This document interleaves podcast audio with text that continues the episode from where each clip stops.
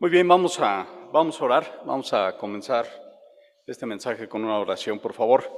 Señor Dios, te damos gracias por este día, gracias porque tú nos das la oportunidad de estar aquí, Señor, eh, para muchas cosas, pero yo en especial quiero agradecerte eh, la vida, Señor, y, pues la paz que tenemos en nuestro país, eh, que sabemos que en otros lugares no hay, y te suplicamos que tu mano poderosa esté en aquellos lugares, sobre todo en los corazones de la gente que decide matar gente. Te pedimos que tú, que tú obres, Señor, que tú salves y sobre todo que tú sanes. Bendícenos hoy, Señor, eh, sé tú en mí, te, te suplico, y eh, pues este, este trabajo que sea de olor fragante para ti, Señor, y también de edificación para mis hermanos y también para mí. Te agradezco, Señor, y todo te lo pido en el nombre de Cristo Jesús. Amén. Eh, el día de hoy vamos a hablar de la honra, eh, que es una palabra que eh, por sí sola no nos dice mucho, pero significa, significa muchísimo. Y la semana pasada David comentó varios puntos del libro de, de Santiago y me llamó mucho la atención, porque realmente no nos ponemos de acuerdo, hermanos, eh, qué es lo que va a decir uno, qué es lo que va a decir eh, otro eh, a quien le toque, le toque predicar. Y obviamente esto no es la primera vez, o sea, siempre, siempre pasa con gente que, que, que predica y, este, y, y, y, me llama mucho la atención porque, perdón, porque obviamente pues son cosas que el Señor nos llama la atención y quiere que estemos atentos a lo que Él, a lo que nos, nos muestra. Entonces, eh, habló, habló, de varias, varias cosas y, y, no sé si comentó, no, no recuerdo perfectamente, pero comentó nuestra forma de ser. Muchas veces somos candiles de la calle y obscuridad de la casa, ¿no?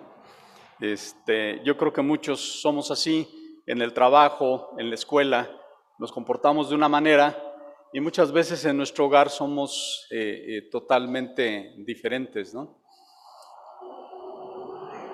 Yo no sé si les ha pasado esto, a mí me, me pasó con una de, de mis hermanas que, este, que tiene, tiene el carácter así medio, medio fuerte.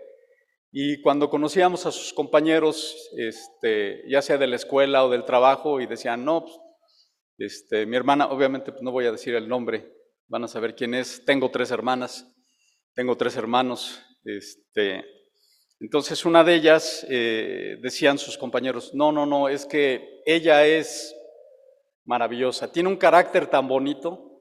Entonces te volteas a ver como a ver de quién estás hablando, ¿no? O sea, y pasa eso, ¿no? O sea, somos de esa, de esa forma, ¿no? Este, eh, de una forma afuera de, del hogar y de otra forma dentro del, del hogar. Y yo creo que ustedes conocen a alguien así seguramente, este, inclusive nosotros mismos, ¿no? Somos, somos de, una, de una forma en, en, el hogar y de una forma en el trabajo, ¿no? Y les comentaba el estudio de hoy, o el mensaje de hoy es honrar a nuestros, a nuestros padres. La relación de padres con hijos no es sencilla y yo creo que todos, todos hemos tenido alguna experiencia de, de este tipo. Y muchas veces se hacen luchas, luchas que duran todos, todos los años eh, de la vida tanto de los hijos como de los, de los padres. Y eso se hace álgido en la adolescencia. Yo no sé si les pasó. Este, yo particularmente por ahí de los 16 a los 19 años eh, no tuve una buena relación con mi, con mi padre. ¿no? Eh, después, una de las cosas, por ahí de los 19 años, yo recibo al Señor y una de las cosas que el Señor me marcó eh, inmediatamente que, que, que, yo le recibí fue precisamente restablecer esa relación con mi padre. Y realmente fue muy, muy satisfactorio eh, eh, el poder reactivar esa, esa muy buena relación. Y es curioso porque para todos los niños, incluyéndome a, a mí, este, en algún momento fui, fui niño, aunque ustedes no lo crean, este, los primeros superhéroes son los padres, ¿no?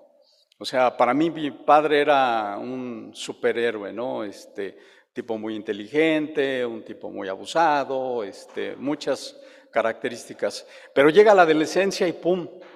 cambiamos, ¿no? Yo creo que tiene que ver con algún tipo de aspecto hormonal, ¿no? Cambiamos muchas cosas. También nos, nos damos cuenta que realmente nuestros padres pues no son esas personas que nosotros pensábamos.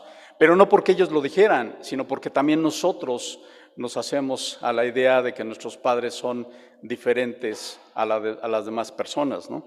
Y más cuando estos padres pues no conocen del Señor, ¿no? No es una justificante, pero realmente tiene mucho que ver. ¿no? Entonces vamos creciendo y nos, nos volvemos jueces. ¿no? Es que mi papá debería de ser de esta manera, es que mi mamá debería de ser de esta manera. Hasta los abuelos salen por ahí este, embarrados, ¿no? Somos jueces y dictamos sentencias. ¿Y por qué pasa todo, todo esto, no? Decimos que están viejos, ya no sabes, ya estás viejo, ya no es, ya no es tonda, ¿no? O sea, ya, ya, ya, ya que sabes.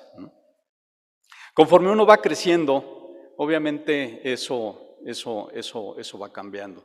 Y también de alguna forma nosotros somos niños y somos el centro de atención de nuestros padres, somos el centro de atención de nuestras familias.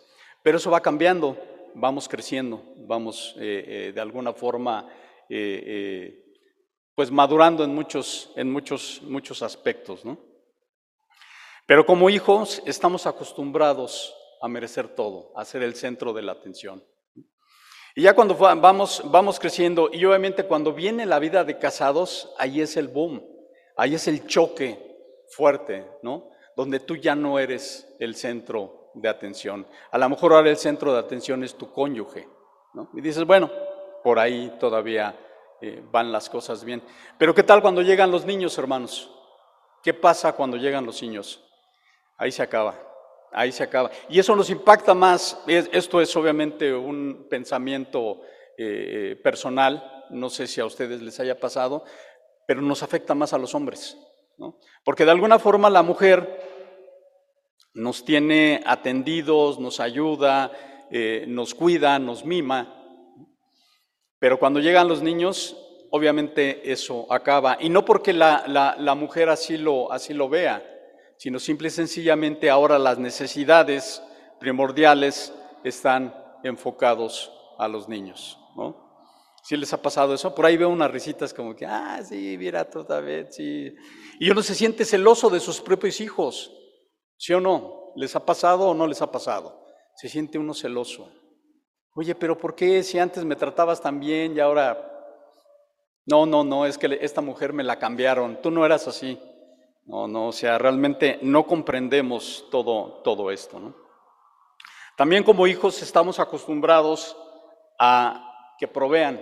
¿no? Tú no sabes en un momento dado ese alimento que te estás comiendo, esa ropa que estás vistiendo, de dónde, de dónde viene. ¿no? Viene del trabajo de papá, viene del trabajo de mamá, ¿de dónde viene eso? ¿no? Es ayuda de los abuelos, es ayuda de la familia, es ayuda de algún tipo de benefactor. ¿De dónde viene todo, todo eso? No te das cuenta y no lo valoras. Vas creciendo y en el momento que te casas, empiezas tú a aportar. Y dices, órale. Y, empiezas a ver que realmente las cosas tienen un valor. Y te das cuenta que, por ejemplo, que cada mes la cuenta del súper va subiendo. O que la gasolina, o que, o sea, te das cuenta de muchas cosas, ¿no? Y entonces ahí es donde tu mente dice, órale, pues ahora sí, yo no me había dado cuenta de, de, cuánto, de cuánto valen las, las cosas. Les voy a leer algunas frases sobre la paternidad, y obviamente vienen en, estas frases eh, el enfoque hacia el padre o hacia la madre, pero aplica, este, aunque en, algunos diga padre o en algunos diga madre, obviamente aplica a los dos. A ver qué les parecen. Dice, cuando un padre da algo a su hijo, ambos se ríen. Cuando un hijo da algo a su padre, ambos lloran. Yo no sé si al padre eh, también le da sentimiento porque ha de pensar, oh, pues hasta que le pude cortar una flor de su jardín a este codo, ¿no? Yo creo que por eso, por eso llegan a llorar. Pero es cierto, o sea, realmente que algo, que, los hijos nos, compre, nos compren algo, realmente eh, pues nos, nos, llena de sentimiento. ¿no? Cualquiera que te diga que la paternidad es la cosa más grandiosa que te puede pasar, lo entiende perfectamente. Esto lo dijo Mike Myers, que es por ahí un, cómico muy conocido en, en Estados Unidos. Para ella el nombre del padre o de la madre era otro nombre para el amor, Fanny Fern. Un padre vale por cien maestros, George Herbert. Para un padre que envejece no hay nada más querido que una hija o que un hijo. Eso, eso es cierto, y esto lo, dije, lo dijo Eurípides. Mi padre me dio el mejor regalo que alguien puede dar a otra persona. Él creyó en mí. ¿Qué les parece este? Esto lo dijo Jim Balbano. Cuando mi hijo, que es un bebé, me ve y sonríe con esa sonrisa sin dientes, mis ojos comienzan a llenarse de lágrimas y sé con certeza que tenerle es lo mejor que haré en la vida. Dan Greenberg lo dijo. Un padre es un hombre que espera que su hijo sea tan buena persona como él, como él quiso ser.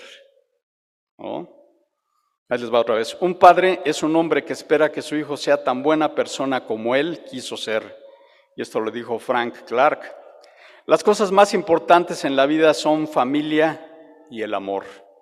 John Wooden. Los padres, así como las madres, no nacen. Los hombres se convierten en padres y la paternidad es una etapa muy importante para su desarrollo. David Gottesman dijo esto. Ser padre es como afeitarse, no importa qué también te hayas afeitado el día de hoy, tendrás que hacerlo mañana nuevamente. Pues es una acción continua, es una acción que no, que no para. Espero ser tan buen padre para mi hijo como mi papá lo fue para mí. Esto lo dijo Calvin Johnson. Qué difícil, ¿no? Qué difícil es eh, poderse calificar de esa, de esa manera. Ningún estado es tan similar a la locura por un lado y a lo divino por el otro, como el estar embarazada. La madre se duplica, luego se divide por la mitad y nunca más estará completo. Completa, perdón. Erika Young, esta también está fuerte. No hay manera de ser una madre perfecta, hay un millón de maneras de ser una buena madre. Esto lo dijo Jill Churchill, es una escritora americana. El parto es la única cita ciegas donde puedes estar segura de que conocerás al amor de tu vida. Está bueno, ¿no? Cuando seas madre, nunca estás realmente sola con tus pensamientos. Una madre siempre tiene que pensar dos veces, dos veces, una por sí misma y otra por sus hijos. Y esto lo dijo Sofía Loren. Ser padre o madre es increíble, pero también es muy difícil y muy comprometedor. Pero puedo concluir que vale la pena, por supuesto, por supuesto que vale la pena. Y ahí podemos ver el valor que nos da nuestro Señor Jesucristo, que es mejor dar que recibir. Y Él se dio por completo, o sea, Él no escatimó nada, su propia vida Él, él la dio. No hay nada que se pueda comparar a la paternidad, no hay nada, no hay nada. Eh, ¿Por qué Dios nos permite tener hijos? Eso también lo, comentó David la, semana pasada. Pues se me ocurren muchísimas cosas y obviamente la Biblia también lo, lo comenta. Pero una simple y sencilla es que Dios nos permite tener hijos para ser mejores. Por eso permite Dios que tú tengas hijos, para quitarte un poco la soberbia y el egocentrismo, porque con tus hijos esto se acaba. Un hijo te debe de mejorar en muchos aspectos y fíjate cómo va puliendo. Y sobre todo si tú educas a tus hijos con, con el Señor Jesucristo al frente, debes de ir mejorando. Cuando eras soltero el yo te controlaba, en el momento que llega tu hijo, ese yo se va debilitando. Y no porque quieras, sino porque lo tienes, lo tienes que, lo tienes que hacer. Dios quiere realmente que tú tengas en el momento que, eres padre, que, te, que empieces un proceso, un proceso de cambio y que entiendas en un momento toda la obra que Él ha hecho por cada uno de nosotros. Y les vuelvo a decir, no hay nada como tener un hijo. Es un gozo tremendo que jamás tendrás si no lo, si no lo tienes. No hay nada que se compare. Vamos a leer nuestras Biblias, por favor, en Éxodo 20. Y vamos a ver en específico un mandamiento que es la base del, del mensaje. Éxodo 20, vamos a leer.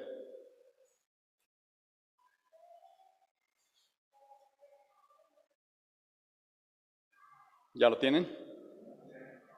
Ok.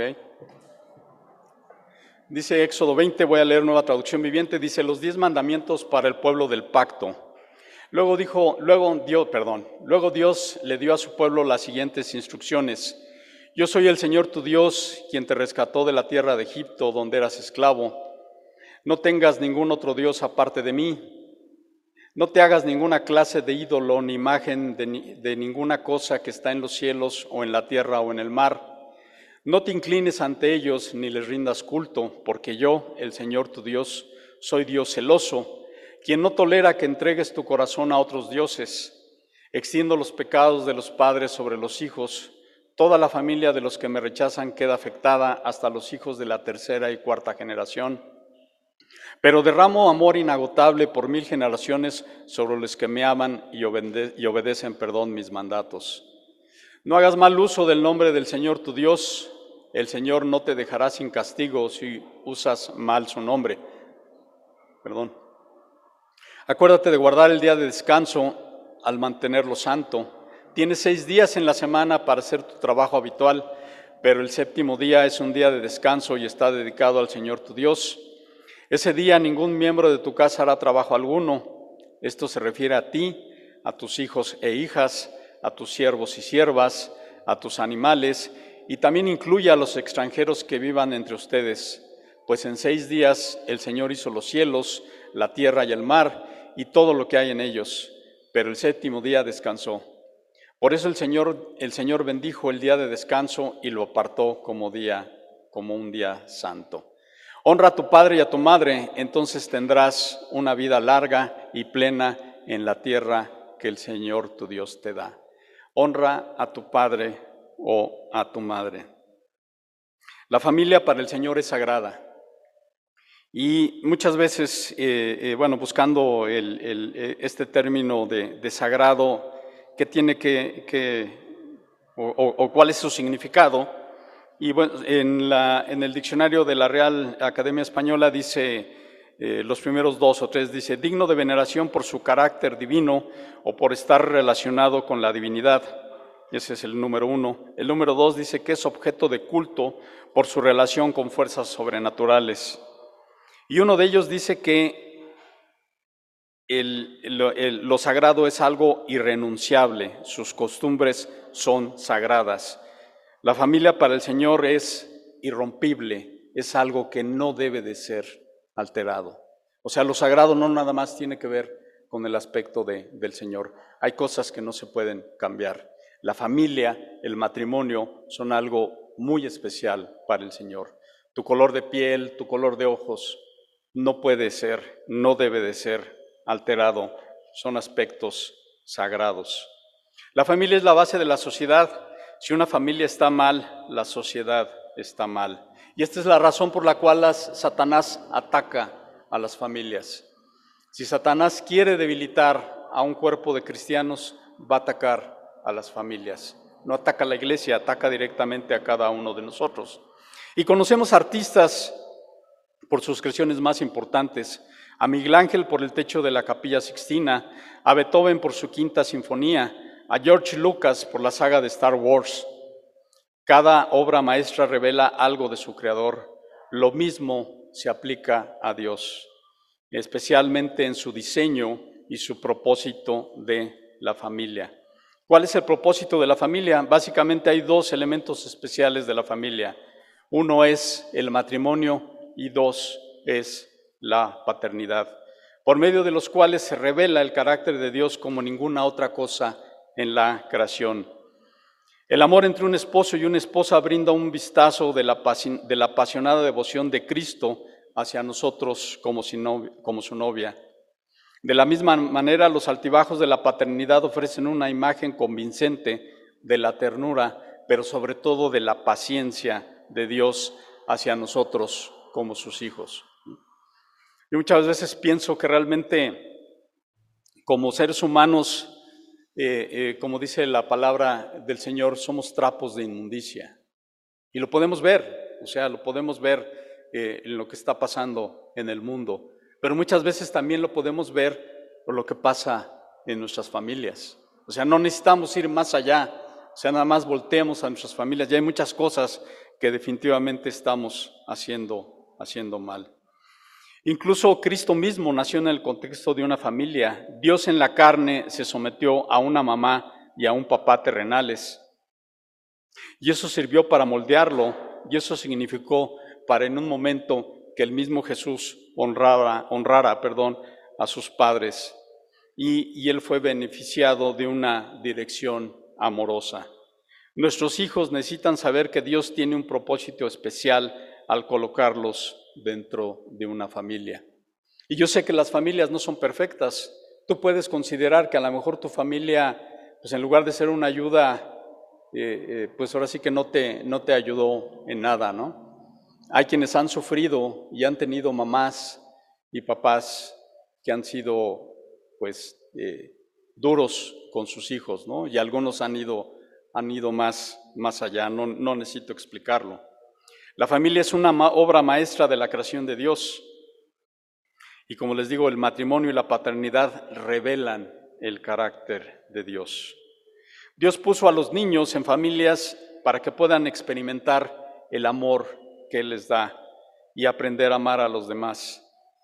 Como dice Proverbios 1.8, no lo, no, lo, no lo busquen, dice, escucha, hijo mío, la instrucción de tu padre y no abandones la enseñanza de tu madre. Pero aquí la pregunta es, si como padre no estás dando instrucción, si como madre no estás dando enseñanza, ¿qué le pasa a los hijos? O sea, vean, la, la responsabilidad como padres es, es fuerte, ¿no? Es fuerte. Yo sé que en un momento dado cada uno va a dar cuentas de todas las acciones y de cada palabra que digamos como cristianos delante del Señor. Pero la familia, lo que tú estás moldeando, es lo que va a crecer en un momento dado. Y nuestra, la pregunta es, ¿estamos moldeando, moldeando buenos hijos? ¿Qué mundo les va a tocar a nuestros hijos? Decimos eso. Más bien, ¿qué hijos le estás dando al mundo, hermano? No sea al revés, ¿no? Como lo decía Kennedy, se los he dicho muchas veces. No preguntes lo que puede hacer tu país por ti. Pregúntate lo que tú puedes hacer por tu país. ¿Qué hijos le estás dando al mundo, hermano? ¿Qué hijos les estamos dando? Y vamos a ver que este tema, bueno, obviamente eh, hay, varios versículos que hablan precisamente de esa, de, honrar a nuestros padres, y ahorita vamos a tocar ese punto de, de la honra, pero el Señor quiere que las familias estemos sólidas, quiere que las familias estemos fuertes. Vamos a buscar Efesios 6 del 1 al 4, por favor.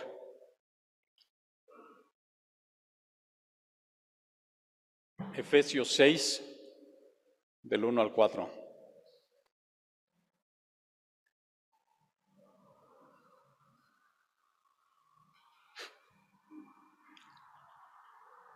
¿Ya lo tienen ahí? Dice así la palabra de Dios, dice, hijos y padres, tiene, tiene como subtítulo, hijos obedezcan a sus padres porque ustedes pertenecen al Señor, pues esto es lo correcto. Honra a tu padre y a tu madre, ese es el primer mandamiento que contiene una promesa. Si honras a tu padre y a tu madre, te irá bien y tendrás una larga vida en la tierra. Padres, no hagan enojar a sus hijos con la forma en que los tratan, más bien críenlos con la disciplina e instrucción que proviene del Señor. Y también, por favor, vamos a leer el... No, ahorita nada más es allí del 1 al 4, ¿no? Entonces ahí dice que realmente como hijos debemos de honrar a nuestros padres, pero también como padres tenemos la función, como les decía, de darles enseñanza, de darles instrucción, pero también que no los hagamos enojar, ¿no? es algo, es algo importante. Mientras tus padres no violen la palabra de Dios, los debes de obedecer. Y si tú ya estás fuera, si tú ya te casaste, si tú ya estás fuera de tu casa, tú los debes de honrar. Y obviamente también dentro de la casa tú los debes de honrar. Desgraciadamente con la pandemia, hermanos, pasaron muchas cosas. Muchos hemos perdido familia, pero también muchos vínculos matrimoniales han salido, porque ahí a lo mejor se dieron cuenta de realmente cómo era el cónyuge al tener que estar conviviendo más, más tiempo. ¿Qué pasó? ¿Qué pasó con todo, con todo esto? Y aquí rompemos muchas de las cosas que nos dice el Señor. Por lo general, los hijos deben de obedecer a sus padres. Por lo general es lo que debe de pasar. Pero ahora que vemos que los padres obedecen a los hijos. Y esto no es nada más de ahorita, o sea, esto ya, ya, ya tiene eh, mucho tiempo. Pero la obediencia, hermanos, que también es un punto que hemos, que hemos tocado en algún momento, no se puede dar como si fuera uno militar, porque eres mi hijo, yo te estoy diciendo que hagas las cosas de esta manera. No se puede tratar así a las personas, y menos a tus hijos. Volvemos a lo mismo, si realmente nosotros queremos darle un tipo de instrucción, si nosotros queremos dar un tipo de enseñanza a nuestros hijos, primero debemos de tener una relación, debemos de ser una persona cercana a nuestros hijos. Muchas veces nosotros estamos comiendo y le decimos a los hijos, a ver, cuéntame, ¿qué hiciste en la escuela? Se quedan viendo así como diciendo, pues, ¿qué te puedo contar? ¿No? O sea, porque a lo mejor nunca, nunca me preguntas, ¿no? ¿Por qué me preguntas ahorita delante de la gente? ¿no? A lo mejor no te puedo decir muchas cosas que están pasando, ¿no? No tenemos una relación. Es muy curioso, o sea, vivimos con nuestros hijos, inclusive con nuestros cónyuges, muchos años y no tenemos una relación. Y eso realmente es algo que es una realidad. Entonces, si tú quieres tener obediencia, debes de tener una relación real, abierta y sincera. Y si tú no tienes una, nosotros como cristianos no tenemos una relación con nuestro Padre, con Dios, difícilmente vamos a tener una relación con nuestros hijos. Entonces, todo es como una, como una cadena de mando, ¿no? Donde el, el general de generales, pues es nuestro Señor, y enseguida venimos nosotros, y enseguida vienen nuestros hijos. Pero esa es una relación que debe de estar bien, debe de estar correcta, debe de estar fluida. Y entonces, en base a esa relación, puede venir una obediencia. Si tú quieres en algún momento también disciplinar a tus hijos, no los puedes disciplinar nada más así. Porque yo digo, te quedas sin cenar. Porque yo digo, te voy a quitar esto. O sea, todo eso va formando muchos, eh, muchos problemas y muchas muchas cosas que, en algún momento no permiten que haya una relación real con nuestros hijos. Entonces la obediencia viene desde Dios y los padres obedecen y los hijos obedecen a los padres, porque también los padres están dando buenas instrucciones a los hijos. Un hijo que no obedece seguramente es porque hay algún problema con el padre. ¿no? Entonces aquí, eh, como dice ahí en Efesios, hijos obedezcan a sus padres porque ustedes pertenecen al Señor. Pero también en el 4 dice, padres, no hagan enojar a sus hijos con la forma en que los tratan. O sea, no nada más es que el hijo debe de obedecer al padre, también el padre tiene que hacer su, su trabajo. Tú puedes decir, es que yo no tuve un padre que realmente tuviera una relación conmigo ya no puedes eh, regresar el tiempo y arreglar todo eso.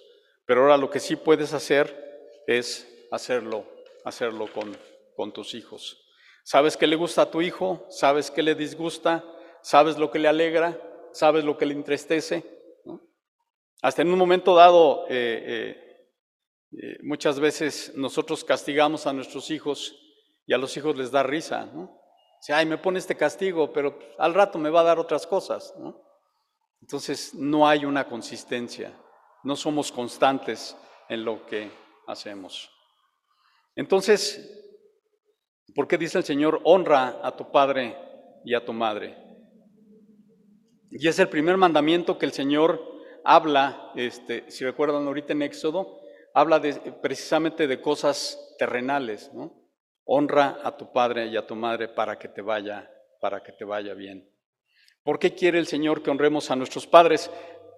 Para que se haga ese vínculo, para que se haga ese amor protector de, desde Dios a nuestros padres y a nosotros, para que haya esos barandales de protección con, con nuestros hijos. Por eso quiere el Señor, quiere que tengamos eh, esa estructura que nos puede ayudar. Una estructura que está hecha de materiales sólidos y que se necesitan para enfrentar a este, a este mundo. Una familia sólido, sólida en Cristo puede hacer muchas, muchas cosas. ¿Qué significa honor en la Biblia? La definición contextual de honor en el Antiguo Testamento viene de la palabra hebrea kabod, que significa darle algo peso o algo pesado. Honrar a alguien es dar un peso u otorgar a una persona de posición, una posición de respeto e incluso de autoridad en la vida. En el contexto de Éxodo 20 significa valorar mucho y cuidar, mostrar respeto, obedecer, sobre todo el aspecto obedecer. Donde habla la Biblia acerca de honrar a tu padre y a tu madre, aparte de los dos versículos que les acabo de decir, viene en Mateo, en Mateo 15, 4, en Mateo 19, 19, en Marcos 7, 10, en Marcos 10, 19, en Lucas 18, 20, en Efesios 6, 2. Entonces viene en varias partes de la Biblia esta parte. ¿Por qué es tan importante? Porque les digo, es parte de lo que el Señor nos quiere, nos quiere enseñar. En Deuteronomio 5, 16 no lo busquen, también aquí lo tengo. Dice, honra a tu padre y a tu madre tal como el Señor tu Dios te lo ordenó entonces tendrás una larga vida y plena en la tierra que el Señor tu Dios te da. Un mandamiento con promesa. En la antigüedad, incluso en algunas culturas de la actualidad, se honra a los antepasados fallecidos. En Israel el honor debido a sus padres definitivamente tiene un contexto de pacto y se refiere a aceptar y transmitir la ley, de transmitir la Torah. Es una de las cosas que como padres deben de, hacer. Y nosotros, hermanos, tenemos eso, tenemos ese compromiso delante de Dios de pasar, de enseñar, eh, de tener enseñanza a, nuestros hijos de, la palabra, no nada más de, lo que es la ley, sino de toda, toda la Biblia. Una transmisión de fe que va de generación en generación. En México antes se honraba a los padres besando la mano y hablándoles de usted. ¿Sí, han visto esto? ¿no? Muchas veces, ¿no? Pero ese tipo de honra no es lo que quiere el Señor, ¿no? Él quiere una relación estrecha, no nada más honrar, honrar a nuestros padres en ciertos momentos, una relación continua, una relación de entendimiento de hijos con padres y de padres con hijos. Vamos a leer Mateo 15, por favor. Vamos a leer del 1 al 6. Y también aquí vamos a ver cómo el Señor Jesús le da un lugar especial a esta parte de la relación de padres con hijos.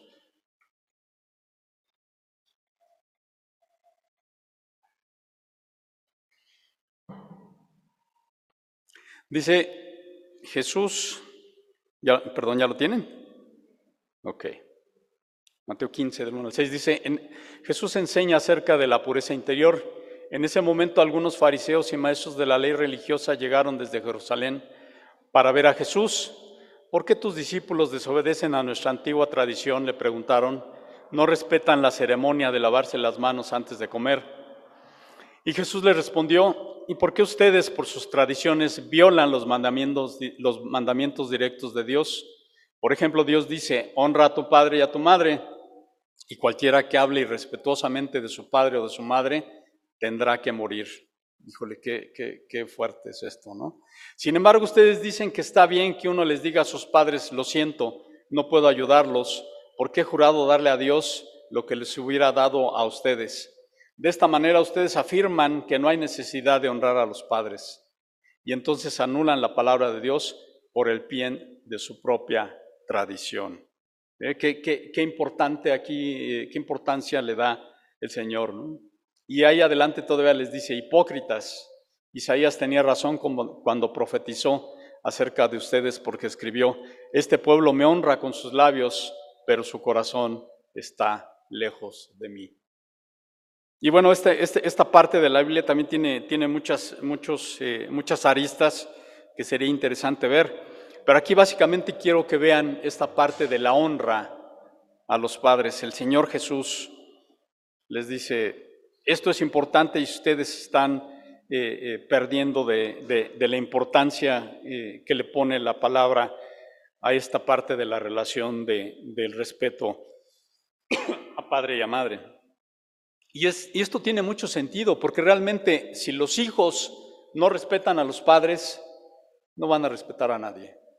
El hijo que tiene problemas en la escuela, en el trabajo, en cualquier lugar, y que no respeta a la autoridad, no respeta a sus padres. De entrada, eso es lo que pasa. No conoce esta palabra eh, llamada respeto. El mejor, ejemplo fue Jesús. La obediencia de Jesús a sus padres desafía nuestras inseguridades que a menudo nos hacen reacios a someternos a obedecer. En Lucas 2, vamos a ver Lucas, por favor. Lucas 2, 51 y 52.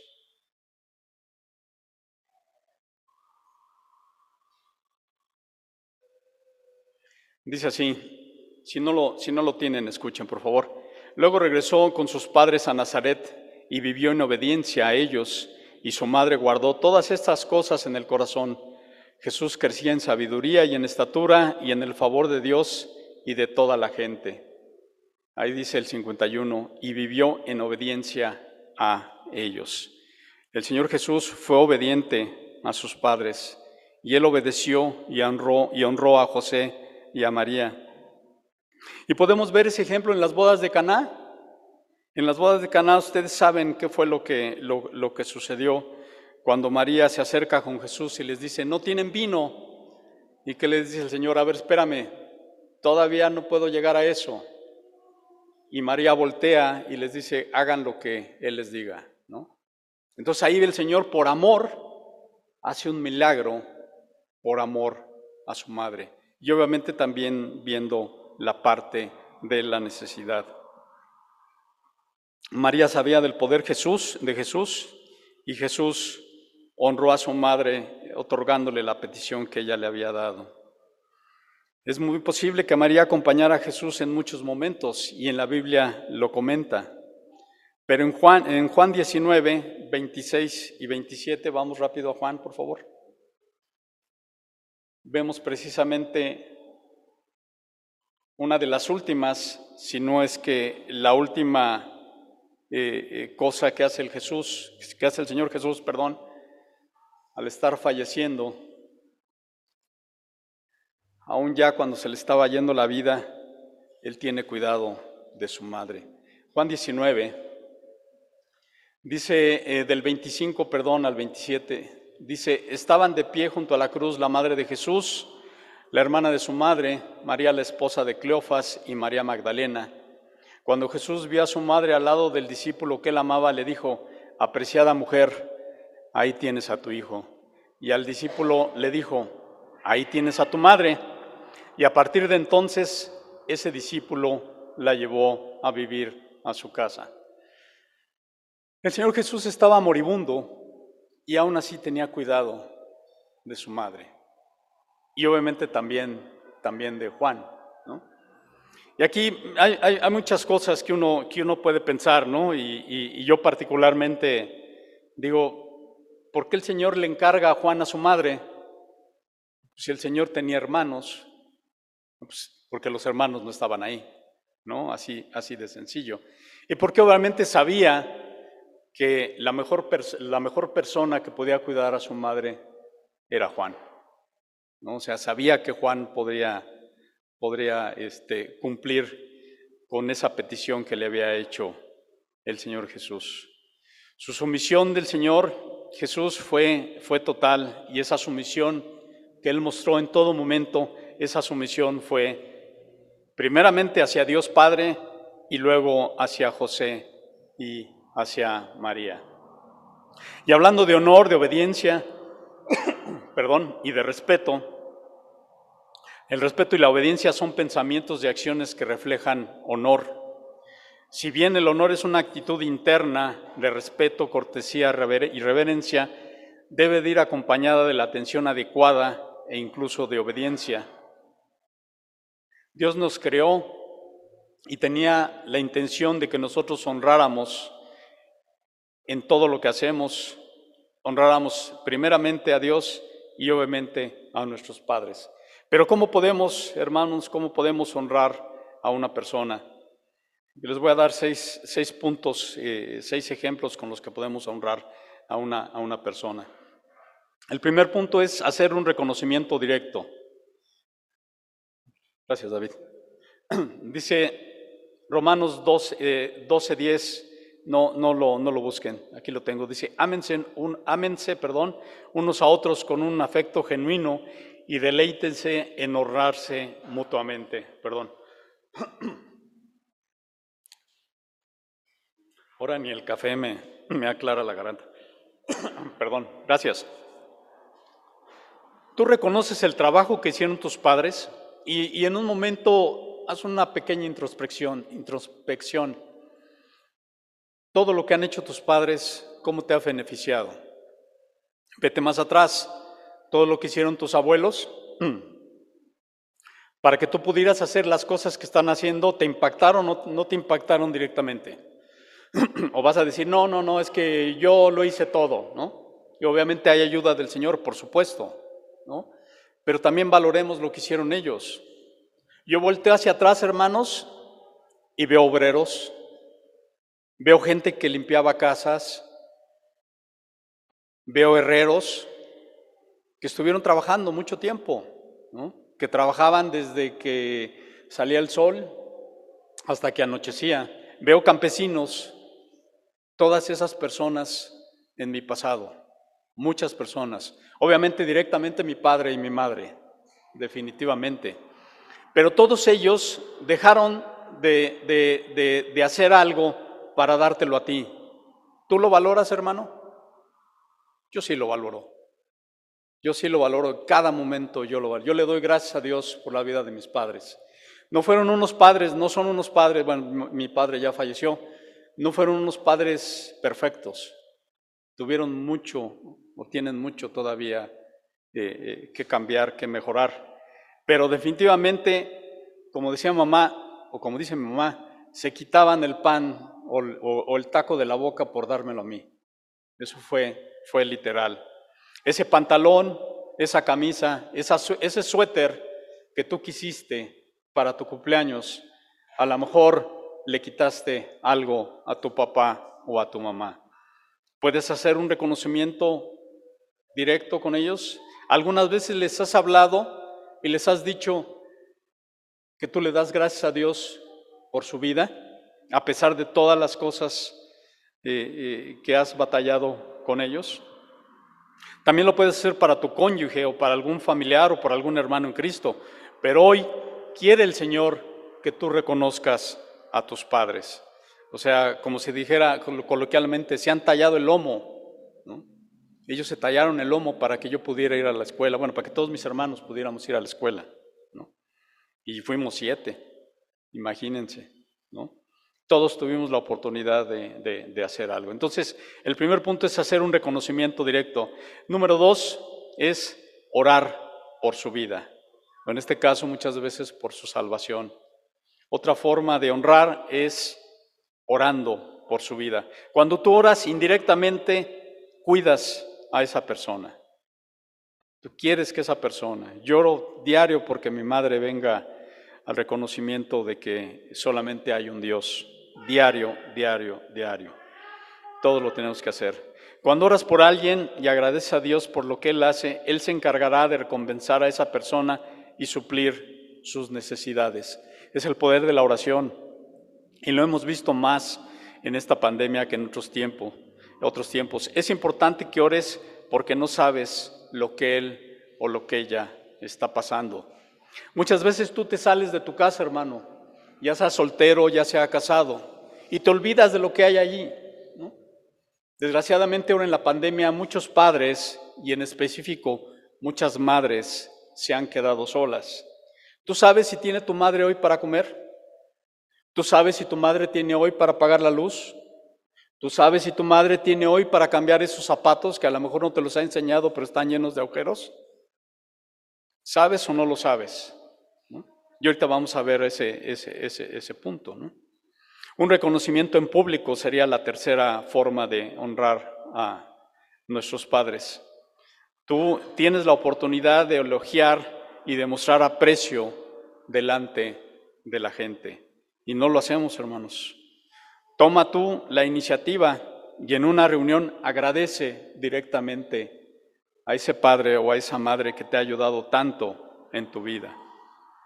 Y si no tienes una reunión, pues reúnete con tus hermanos y delante de tus, de tus hermanos agradece a Dios por la vida y por todo el trabajo que ha hecho tu padre o tu madre o, ambos. ¿no? ¿Qué pasa en los sepelios, en los funerales? Que dicen, estamos aquí para honrar la memoria de la persona fulanita o, o X, ¿no?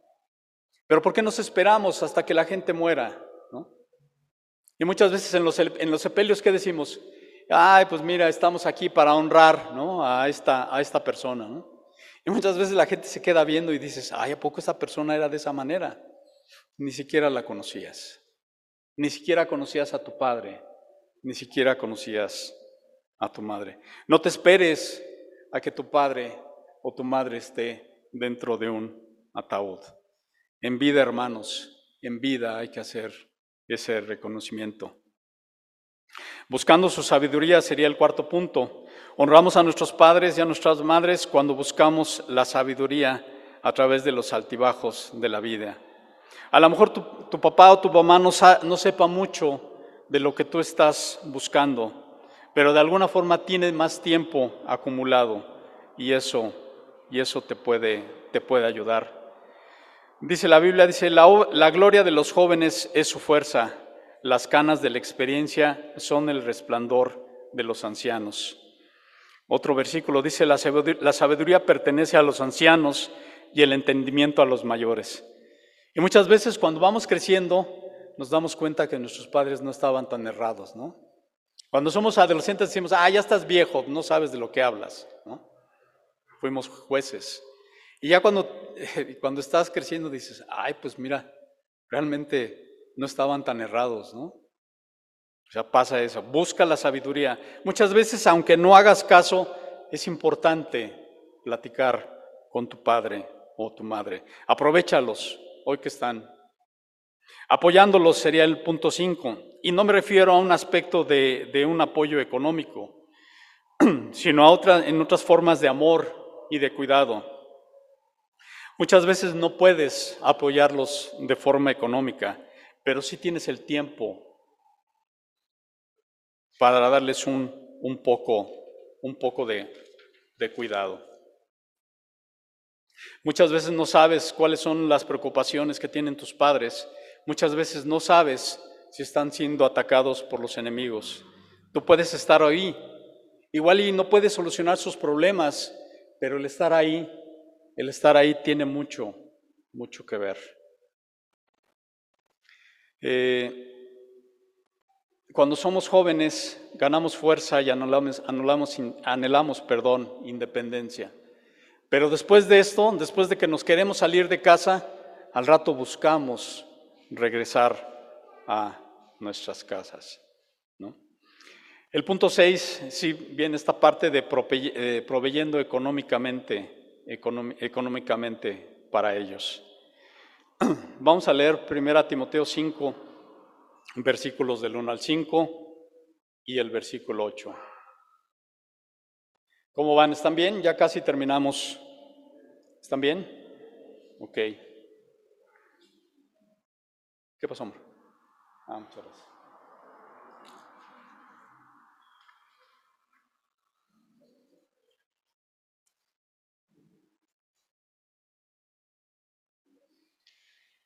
Proveyendo económicamente. Finalmente podemos honrar a nuestros padres al proveer económicamente para ellos. En primera Timoteo 5, vamos a leer del 1 al 5 y luego vamos a pasarnos al 8. Dice, nunca le hables con aspereza a un hombre mayor, sino llámale la atención con respeto como le harías con tu propio padre. Dirígete a los jóvenes como si les hablaras a tus propios hermanos. Trata a las mujeres mayores como lo harías con tu madre, o trata a las jóvenes como a tus propias hermanas con toda pureza. Atiende a toda viuda que no tenga a nadie quien la cuide. Pero si ella tiene hijos o nietos, la primera responsabilidad de ellos es poner en práctica la sumisión a Dios en su hogar y retribuir a sus padres al cuidarlos. Es algo que le agrada a Dios.